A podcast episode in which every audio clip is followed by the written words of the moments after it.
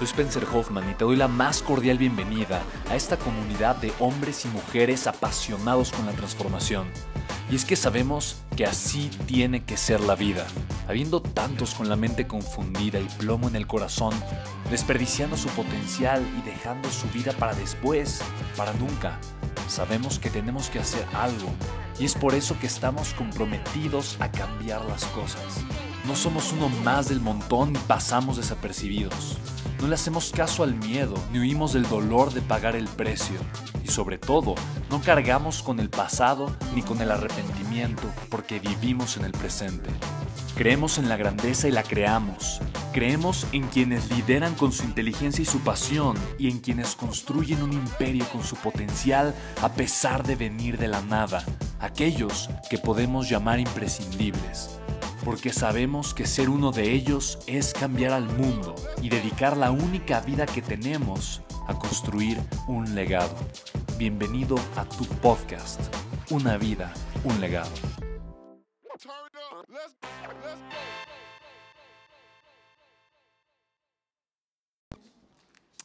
Hola, ¿cómo están? Me da muchísimo gusto saludarlos. Mi nombre es Spencer Hoffman. Estamos haciendo un podcast muy especial porque estoy con una persona que amo profundamente y que considero eh, de verdad una persona extraordinaria en todos los sentidos.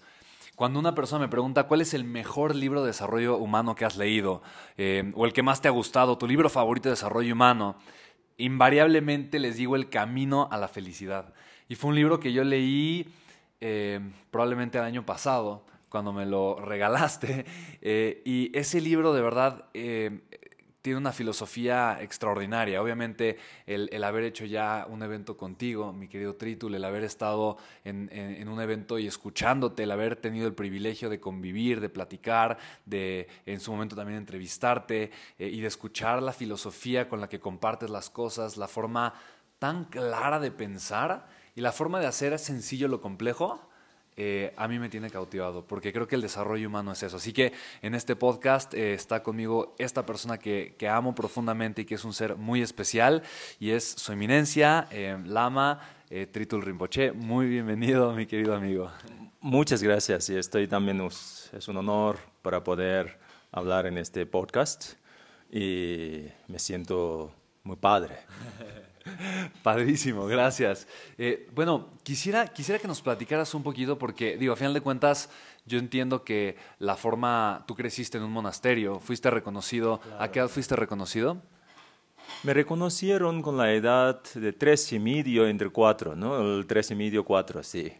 Y ya después me ingresé en edad de cinco a los cinco años al monasterio. Entonces, el proceso de reconocimiento, ¿nos podrías platicar un poquito cómo es para los que están escuchando ahorita el podcast? Seguimos en la tradición budista, nos creemos en las reencarnaciones, ¿no? Todos nosotros nos reencarnamos.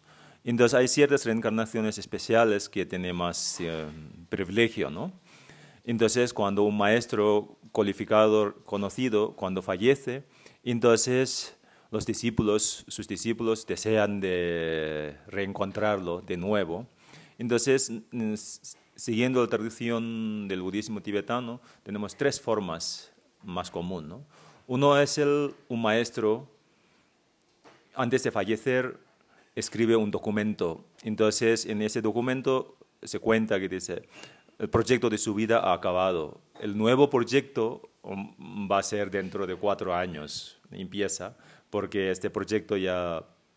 Entonces, es dice, dentro de cuatro años regresaré basando en ese documentos, entonces su documento, los discípulos, ya cuando completa el año, entonces acerca al buscar al niño respecto de esa familia, ¿no? Entonces acierta porque es un maestro muy cualificado y tiene su control acerca de su propia vida, ¿no?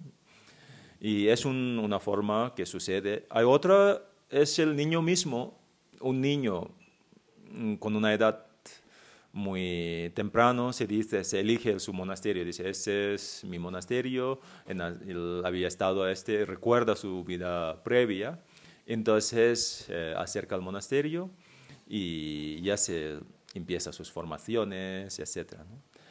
Y lo más común es que se llama... Mm, Perdonen ustedes la entrevista, estamos en un lugar muy lindo con unos perritos y ahorita que sonó el timbre se alocaron un poquito. Pero bueno, podemos fluir sin ningún problema, no pasa nada. Sí, sí.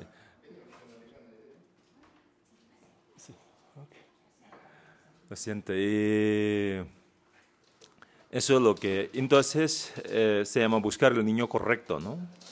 Entonces cuando llega el tiempo de buscar el niño, el maestro, cuando el momento, entonces en este momento hay que consultar a un maestro más cualificado, un maestro oráculos que tiene más visiones más profundas. Entonces ellos eligen ciertos niños, candidatos. En esos candidatos, por ejemplo, elige cinco niños. En esos cinco niños, esos ahí tiene pruebas. Esos niños tienen que hacer una prueba, como un tipo de exámenes, ¿no? Una prueba. En pruebas más eh, comunes, tienen que elegir los objetos. Hay objeto, por ejemplo, tiene que elegir una gafa. El, de tres gafas, una es el, mm, digamos, auténtico, el que le perteneció a su vida, la vida pasada, y dos son falsos, ¿no? falsas. Entonces el niño elige el, algo que pertenecía, entonces, pero en varias sesiones, ¿no? varias, pruebas. varias pruebas. Entonces elige como, y luego observa el comportamiento del niño, como su manera de comportar, y etcétera, ¿no? Tiene sus observaciones, entonces elige es como un, es un niño privilegiado. Es un niño privilegio, entonces elige como un niño elegido, ¿no? Hoy en día decíamos. Y entonces ingresa al monasterio y ya empieza sus formaciones. Ahora, yo imagino, digo, eso recuerda un poco la película de Siete años en el Tíbet, ¿no? Que un poquito sacan ese proceso con el actual Dalai Lama, ¿no? Cuando fue reconocido. Eh, y me imagino que, digo, es un cambio de alguna forma para, para probablemente la mayoría de quienes están escuchando este podcast, la cultura occidental, sería un tema muy fuerte porque entran muchos elementos, ¿no? Probablemente como, como padres que, eh, o sea, yo imagino como papá que lleguen y me digan, oye, eh, reconocimos a tu hijo, ¿no? Eh, como, como un maestro reencarnado y deseamos que venga a, a continuar con su legado a la vida monástica. Me imagino que es un proceso que bueno, de alguna forma no es tan sencillo porque entran muchos elementos, ¿no? Entra el apego, entra probablemente la duda, el miedo. Em, ¿cómo, ¿Cómo fue un poco ese proceso? Claro, ese proceso también lo mismo que tú me has dicho, ¿no? En mi caso fue un poquito, en mi familia hubo un poquito de dilema, porque mi madre es una mujer muy devota, pero tengo dos padres. Quiere decir que una mujer tibetana puede tener varios maridos simultáneamente, ¿no? Y es una cultura tibetana y es, está bien visto, ¿no? Hay, ¿no? Entonces, en caso de mi madre, antes de, eh, antes de nacer yo, y tenía dos maridos. Uno de mi padre, yo le, le llamaba mi padre mayor, él había tenido todas sus uh, educaciones europeo. Es tibetano, pero desde una edad muy joven él se fue a Noruega porque le consiguió una beca por después del salir del Tíbet, ¿no? Él salió del Tíbet, salió del Tíbet por la invasión del gobierno chino, entonces él exilió toda mi familia, ¿no? mis padres, y consiguió una beca, todos, terminó todos sus estudios en, Noruega, entonces claro, él tuvo una formación muy, muy occidental, muy europeo, ¿no? Entonces, claro, mi hijo, cómo va, y además mi familia es una clase media y podía sostener sus hijos, ¿no? Que se podía educar. Y él le impidió bastante que le... Y luego mi madre es muy devota, para una, una familia tibetana es un honor, ¿no? Tener un, un niño elegido en su casa, es un honor. Entonces, por eso me, me, reconocieron con la edad de tres y medio, ¿no? cuando tenía tres y, tres y medio, entre cuatro y como, dificultaron a tomar la decisión. Entonces ellos, yo creo que demoró un poquito, retrasaron, entonces por eso al final tomó la decisión de mi madre y mi madre ya me mandó ¿no? al monasterio, así, con, cuando tenía cinco años. Entonces, claro, eso sucede muchas veces. Claro, es una familia clásica tibetana y ya no tiene tanto problema. Pero cuando hay casos, otros elementos, como el caso de mi padre, y al principio le costó bastante difícil porque él era también joven y tenía una... Claro, y luego él, al final él también se convirtió muy, muy devoto y muy, muy practicante, sí. Ok, interesante, ¿no? Qué bonito. Y, y digo, me, me gusta escuchar que también hay formas distintas de pensar, ¿no? Y culturas diferentes que de alguna manera eh, el, el, practicar la aceptación, la apertura y la tolerancia nos conecta más con el sentido humano, ¿no? Desde luego, sí, sí, sí. Eh, me encantaría, mi querido Tritul, porque digo, una de las cosas que, que, yo más veo, sobre todo cuando voy a dar alguna conferencia eh, o algún lugar, me escriben muchas personas de repente en las redes sociales y veo que la gente sufre mucho. Sí, sí. Eh, hay, hay, un, hay un factor muy, muy importante, eh, un denominador común que es el apego o es el sufrimiento y muchas personas tienen grandes problemas en su vida. Cuando, cuando tú va, vas a apoyar a una persona, ¿qué le dices a una persona que está pasando por un mal momento, que tal vez tuvo una pérdida, que tal vez está sufriendo eh, de alguna forma? ¿Cómo puedes tú apoyar a una persona en ese sentido? En ese sentido, sobre todo, yo lo trato de acompañar en este momento, ¿no? Y acompañar y, como diría, mm, tener mi presencia, ¿no? En este momento la persona necesita mm, un, un, una fortaleza, ¿no? Que para que se, que le, ¿cómo se dice? Mm, para salir adelante. Para salir, salir adelante. Entonces, hay un, un cuento, ¿no? Un cuento que cuenta, dice, en un cuento indio, decía que había un, un mono muy travieso, un, mono muy poderoso, muy travieso, incluso perturbaba el reino del dios.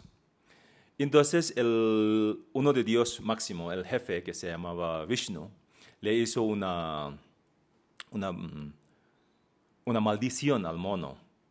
La maldición fue como que el niño se olvidara, el, el, mono, ¿no? El mono se olvidara todos sus poderes de este que contiene, ¿no? Es tan poderoso, un mono muy poderoso, se olvidara hasta que alguien le recordara este poder. Entonces el, el mono bajó del reino del Dios y se quedó en una isla en, el sur de India, ¿no? Entonces llega un momento que en este pueblo había mucha sequía entonces el mono estaba muy triste, que pensé, tenía mucho miedo, que él pensaba que iba a morir porque ya había sequía. Entonces estaba muy deprimido, triste, sufría mucho. Afortunadamente él tenía un amigo oso, un amigo oso. El oso dijo, preguntó, ¿qué tal? ¿Qué te pasa? Entonces el niño, el mono comentó sobre sus sufrimientos, su agobio, ¿no? Y entonces Oso dijo, ¿cómo es posible que tú te sufras? ¿no? Que tú, tú te, porque tú eres el mono más poderoso del mundo entero. Incluso los dioses tenían miedo a su poder. ¿no? Entonces el mono lo sorprendió cuando comentó este, ¿no? Comentó este, dice, ¿cómo es? ¿Es de verdad? Entonces él reflexionó, intenta recordar sus tiempos pasados. Él recordó, ah, sí es verdad que él fue un mono muy poderoso. Entonces, gracias a este recordatorio de su amigo oso, él recuperó su poder interior, su poder interior y saltó en una sola mm, de sal, de, un, solo salto, un solo salto, llegó al otro lado de la isla y había una isla que ya estaba muy bien como se dice, mm, vegetación, tiene mucha fruta, ¿no? Por eso digo que todos los seres humanos, nosotros en realidad, desde este punto de vista del budismo, somos tan preciosos, ¿no? Somos tan potentes y decimos que tan precioso como un diamante, ¿no? Contenemos. Pero lo que pasa, a veces nuestro diamante es un diamante en bruto, ¿no? Diamante no pulido. Entonces, claro, los momentos difíciles a veces nos da la oportunidad de pulir ese diamante para que brillara más, ¿no? para que recupera este poder interior que nos uh, manifestara en nuestra vida. ¿no? Porque la vida pues, en, que nos vivimos es una vida bastante exigente, a veces una vida muy tentadora y es a veces una vida que también nos con, con, contamina y nos obstruye nuestro cualidad interior, ¿no? capacidad interior como los cualidades espirituales como amor, bondad. Entonces a veces nos encuentra como ver, nos cuesta ver la realidad, ¿no? Por eso la enseñanza budista, ¿no? Mm, eh, no pretende enseñar, sino pretende abrir la visión que contiene la persona, ¿no? Para que luego cada uno le elija su camino. Y justo entonces este proceso de acompañar a la persona, de alguna forma es apoyarla a que, a que descubra que es un diamante, ¿no? A que descubra que hay otros elementos que de alguna forma tenía olvidados, ¿no? Tal vez una persona que, ¿no? Y se me hace una respuesta hermosa, a final de cuentas, ¿no? no es decirle nada, es acompañarla en su dolor, ¿no? Es, se me hace algo súper bonito, a final de cuentas. No, no esperaba escuchar eso y se me hace algo muy, muy lindo. sí, sí. Eso es, en este momento la presencia de la compañía es más importante que el consejo, ¿no? Muchas veces nosotros lo tratamos de... Mm, eh, dar un consejo, de un consejo, un tipo de, claro, es eh, como, el consejo es también depende de que, cómo, con qué percepción, ¿no?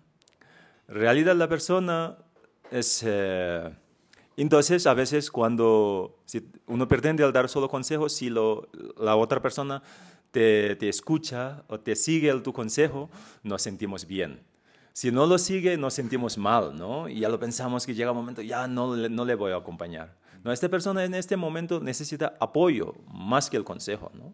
Porque para que él recupere esa fuerza, para que luego él pueda caminar, ¿no?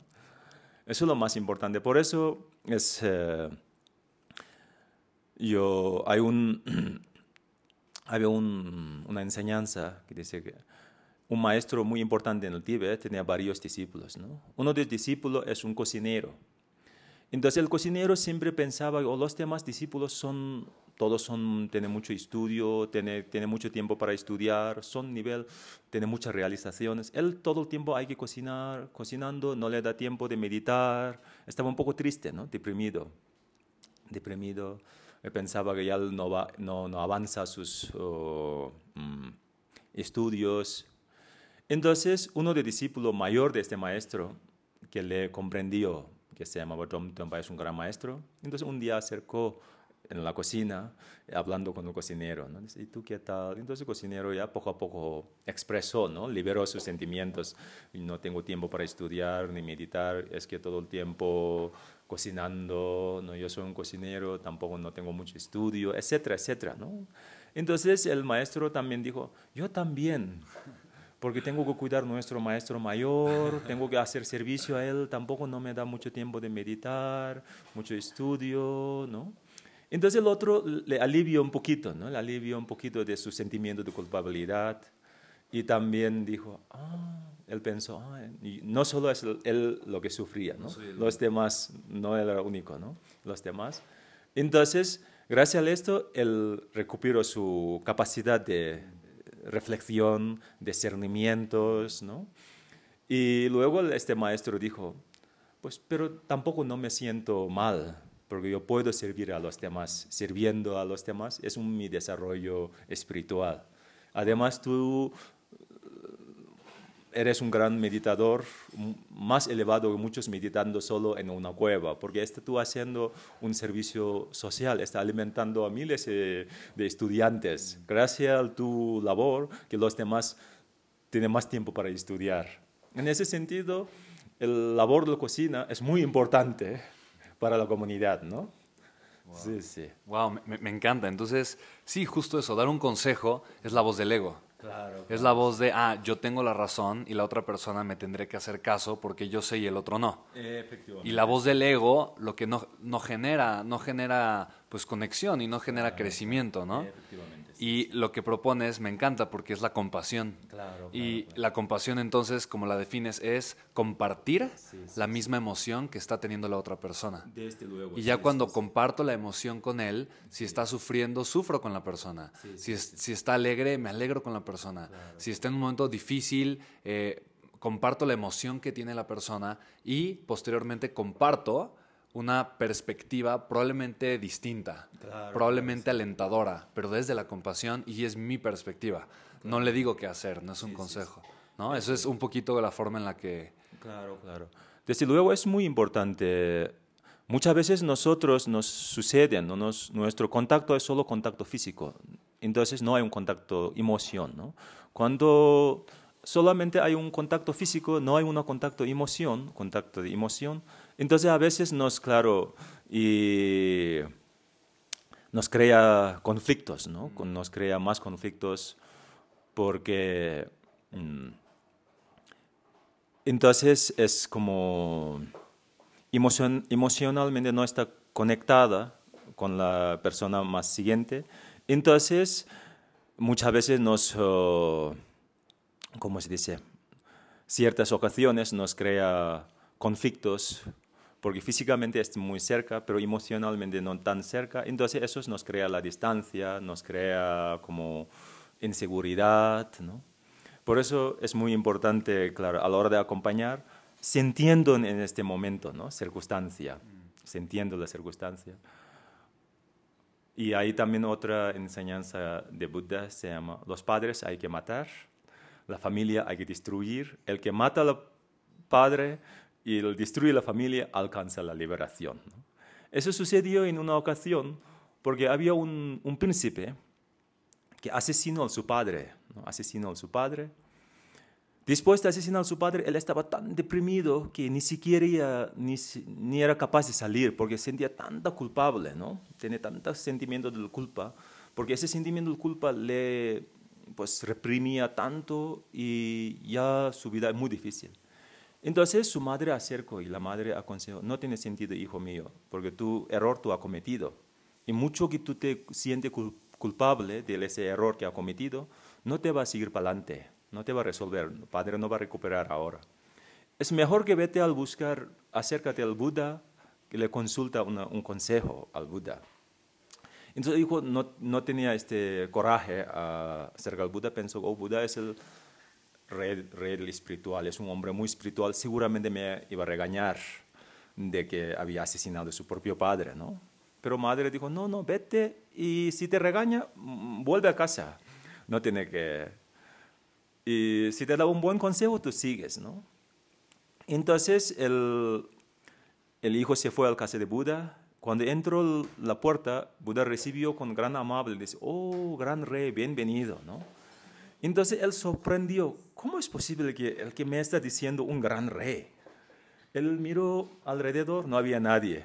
El Buda repito, oh, gran rey, bienvenido, por favor que venga, ¿no? Recibió con tanto amor. Entonces, claro, eso le recuperó un poquito de su fuerza, porque antes le había, sentía tantas culpas y tenía tantas, ¿cómo se dice? Mm, arrepentimiento. Más, como la culpabilidad de haber, ¿no? Y tiene muchos resentimientos y tiene mucho como... Eh, hay un mm, auto... Oh, destrucciones, ¿no? Que él Entonces, él acercó y Buda le ofreció que se sentara a su lado y dijo, literalmente, ¿no? Dijo, los padres hay que matar, la familia hay que destruir, y el que destruye el padre y destruye la familia alcanza liberación. Entonces, suena muy fuerte, es como contradice, ¿no? Que fuera de sentido común, que no es nada de correcto, ¿no? Pero lo que pasa, él sorprendió cuando dio algo todo contrario, ¿no? que lo rompió todo el esquema que él tenía, ¿no? que él iba a regañar, todo eso que había. Entonces él reflexionó, el capacidad de, él recuperó su capacidad de reflexionar, ¿qué es lo que me quería decir Buda? ¿no? El padre físico no, es sentido común, que es, no es nada de correcto. ¿no? Entonces, gracias a esta reflexión, que él hizo una reflexión, el supo, digamos, mm, interpretar la palabra de Buda. Padre no refiere al nuestro padre físico, sino el padre refiere a nuestro ego, ¿no? Y la familia no refiere a nuestra familia física, sino todas las emociones destructivas que acompañan al ego.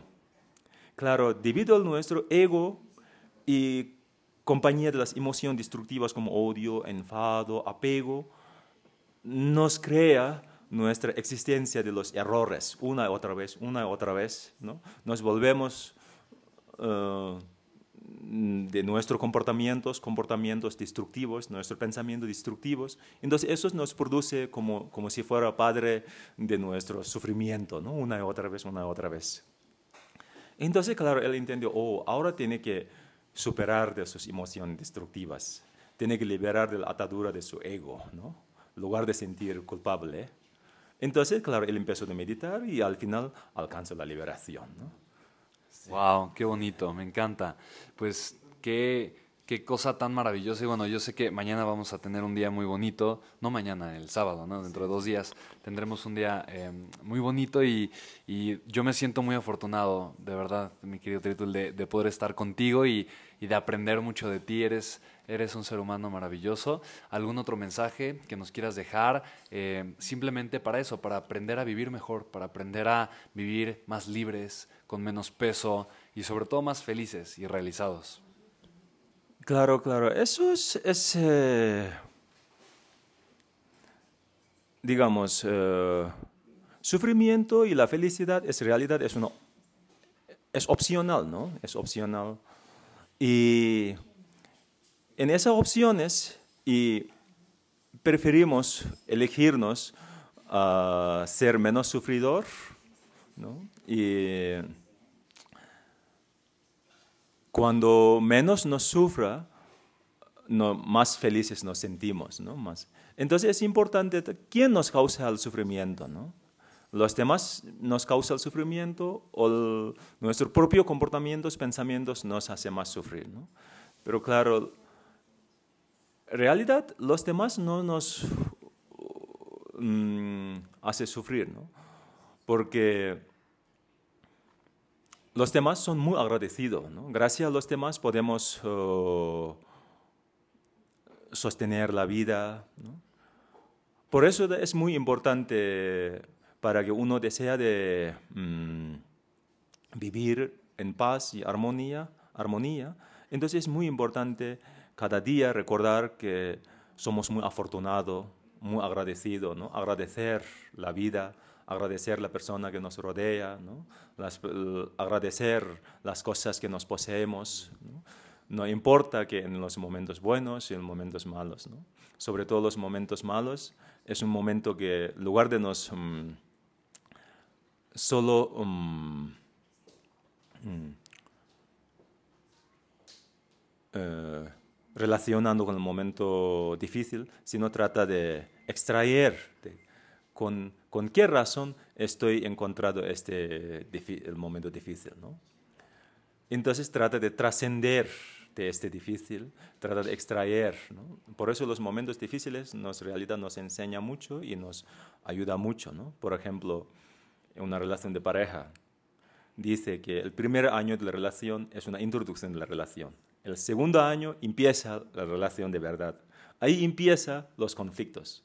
Entonces todos esos conflictos, confrontando con paz y armonía, con, con la intención de mm, crecer sus relaciones, entonces esa relación tiene, como se dice, mm, prosperidad. Por eso es muy importante, en todos los momentos debemos mm, eh, con, ¿cómo se dice? confrontar con amor, paz y con una visión global. Sí, gracias. Wow, muchísimas gracias, mi querido Tritul, muchas gracias. Eh, y bueno, tú que estás escuchando este podcast, ¿qué te pareció? ¿Qué puedes aprender y reflexionar de un ser eh, iluminado, espiritual, de una persona que viene al mundo a darle luz, a darle claridad y a conectar a los seres humanos eh, con su espiritualidad, con su paz interior, con su mejor versión. Yo me siento sumamente agradecido, de verdad muchas, muchas gracias.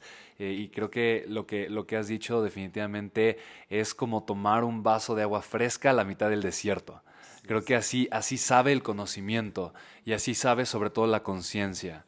Cuando, cuando hace falta la conciencia, eh, cuando y se recibe, se siente así, ¿no? Eh, no, no, me acordaba que tenía tanta sed, pero ahora que tomo el vaso de agua me siento, me siento completamente liberado. Así que, pues muchísimas gracias. Ah, sí, y la vida es como una flor, ¿no? Y nuestras emociones como compasión, amor, es como aroma de flor, ¿no? Entonces, una flor bella con una preciosa aroma es, es como muy, mm, es hermoso, ¿no? Por eso hay una, un cuento. Un maestro estaba dando enseñanza en una cafetería, hablando sobre, decía que la vida es preciosa, la vida es perfecta, la vida es bella. Otro lado de la cafetería había un hombre, eh. Oh, jorobado, ¿no? Un hombre jorobado escuchaba mm, el cuento del maestro, la vida es preciosa, hermosa, perfecta. Entonces él se enfadó tanto, acercó la mesa del maestro, dice, ¿cómo te atreves a decir que la vida es perfecta, es hermosa, es preciosa? Mírame, tengo ese, estoy un hombre jorobado, estoy tan desgraciado, estoy tan imperfecta, ¿no? mi, mm, como hashback, ¿no? Es joroba, joroba, sí, La joroba me impide al vivir de una buena vida. No tengo nada de vida perfecta. Entonces el maestro dijo, eres un hombre jorobado perfecto. No había visto un hombre tan jorobado perfecto como tú. ¿no? es que un hombre jorobado perfecta, hermoso. Claro, pues, cada, todo contexto tiene un propio perfecciones y tiene propio bello, propio bello, ¿no? Sí. sí. Por supuesto, me encanta, qué, qué, enseñanza tan bonita, me encanta y bueno, me conecta mucho, eh, qué bonito, ¿no? Es ver la vida a través de los ojos de la compasión, del amor, ¿no? Y de la perfección de alguna forma. Y pues bueno, tú que escuchaste este podcast, espero que te haya gustado mucho. Si fue así, compártelo, suscríbete a él. Eh, mi querido Tritul, ¿cómo podemos encontrarte? ¿Tienes redes sociales o alguna forma de contactarte? Claro, claro, sí. Mm, imparto enseñanza por YouTube, tengo también un canal de YouTube. La verdad que soy muy novato en el mundo de la tecnología, ¿no? pero afortunadamente mis queridos amigos, discípulos, me ayudan a difundir la preciosa enseñanza de Buda para bien de todo. Entonces, también imparto, de veces tengo una página de Facebook, pero lo que pasa, no me acuerdo la dirección que es, así que yo creo que ya consultando en el San Google, que San Google ya nos, nos enseña, ¿no? Entonces, poniendo mi nombre, ¿no? Chitul Rinpoche, ya lo seguramente encontrará algunos enseñanza, sí. Buenísimo. Y una vez más voy a recomendarte su libro, que de verdad he leído, yo por lo general, ya sea audiolibros o libros, leo entre uno o eh, por lo general uno a la semana. Entonces he leído muchos, muchos libros de desarrollo humano. Y mi libro favorito, cuando la gente me pregunta cuál es el mejor libro que has leído de desarrollo humano, es el libro que que, escribiste, querido Tritul, y se llama El Camino a la Felicidad. Eh, lamentablemente no, no está todavía en Amazon en todos lados, pero bueno, yo voy a hacer todo lo posible para, para comprarte muchos, tener algunos y, de alguna forma eh, pues compartirlo con la mayor cantidad de personas que se puedan y estoy, estoy seguro que muy pronto estará disponible también para muchas personas. Claro, muchas gracias, que tengas buen día y que siempre... Mm, escuchando el propio voz del corazón más que la mente. Ok, gracias. Qué bonito. Tengan, tengan un lindo día todos. Nos vemos y escuchamos en el siguiente podcast. Chao.